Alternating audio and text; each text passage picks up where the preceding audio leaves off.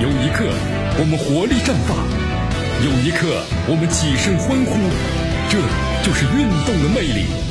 大话体育让您身临赛场，聆听运动带来的精彩。大话体育。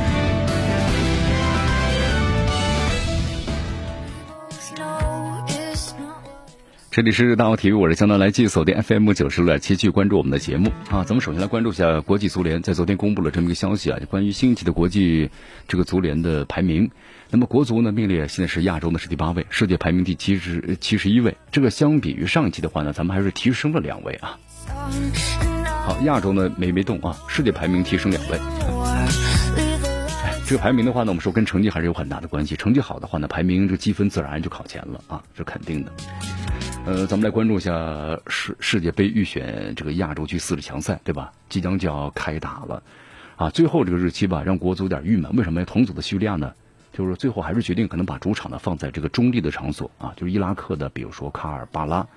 呃，据说啊，里皮可能下个月会派助手呢前往这个当地啊去考察一下。好，我们说叙利亚这个国内局势呢非常不稳定啊，所以说国际足联呢禁止叙利亚在本土举办任何国际比赛，所以叙利亚队啊只能够怎么样呢？到处流浪了。其实让人类感到呢还是蛮钦佩的，对吧？呃，国内的局势非常的不稳定，但是呢，叙利亚队依然能够打出不错的成绩，所以令咱们国足体说挺汗颜的，是吧？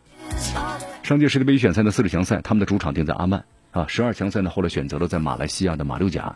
那么此外呢，在像卡塔尔啊、阿联酋等国境内都比赛过，到处流浪啊，没办法，是不是？你看十七号抽签之后呢，关于叙利亚主场的消息特别特别多。最初啊是说放在卡塔尔的多哈，不过呢两国关系啊不是特别好。呃，在这个二十号的时候，伊拉克透露消息说，叙利亚想把主场呢放在伊拉克的卡尔巴拉体育城球场。啊，伊拉克此前的话呢，被国际足联呢也是禁止为主场比赛，但是在一七年呢部分解禁了，可以在比如说巴士拉呀、卡尔巴拉呀，还有这个阿尔比勒这三个城市呢可以举行比赛了，就是慢慢的这个趋于稳定啊，就局势啊，治安处于趋于稳定了。呃，在当年的十月十三号，伊拉克主场迎战叙利亚，双方一比打平，这个比赛地点呢就是在卡尔巴拉体育球场。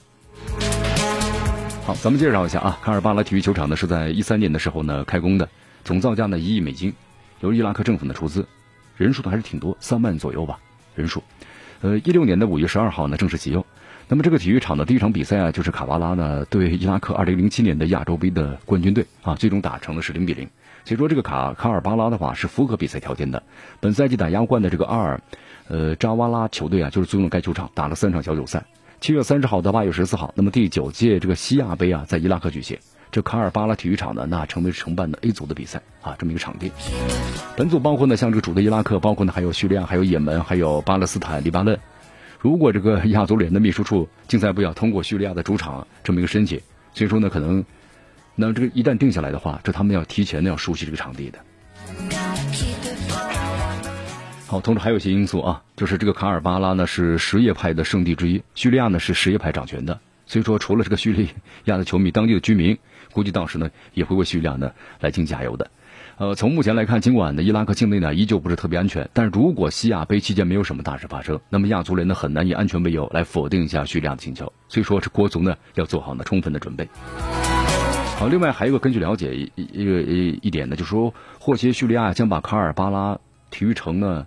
就是作为这个主场之后啊，中国足协呢已经和里皮进行沟通了，所以里皮后来也做出决定嘛，说派自己的这个副手负责情报呢和技术分析的，呃，这个英诺岑蒂啊，那么前往呢卡尔巴拉考察一下。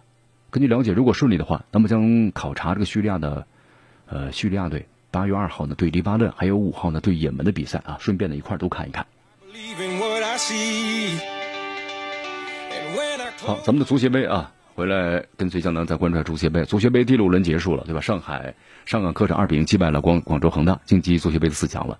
他们半决赛的对手是谁啊？山东鲁能。我们昨天也介绍了一下，在足协杯晋级之后啊，上港成为了本赛季中超球队的唯一一支就三线作战的球队。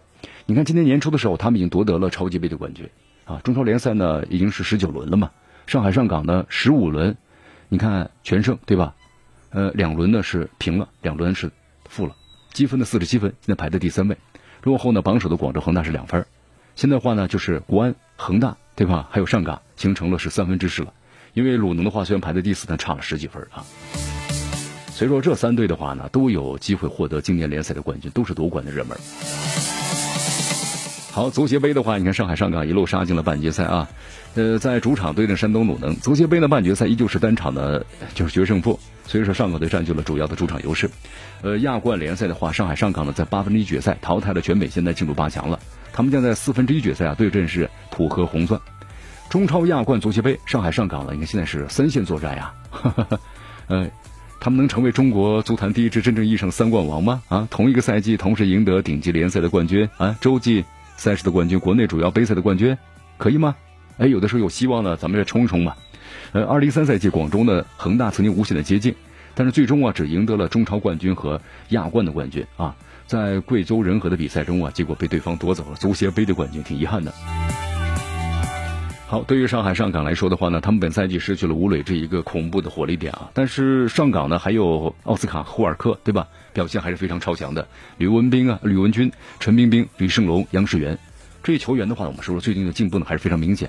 再加上呢没有动摇的球队的根基，包括呢像这阿瑙托维奇，对吧？强势加盟，在佩雷斯的率领之下呢，这支上海上港的球队啊冲击中国足坛，可能前所未有的记录也是有机会的。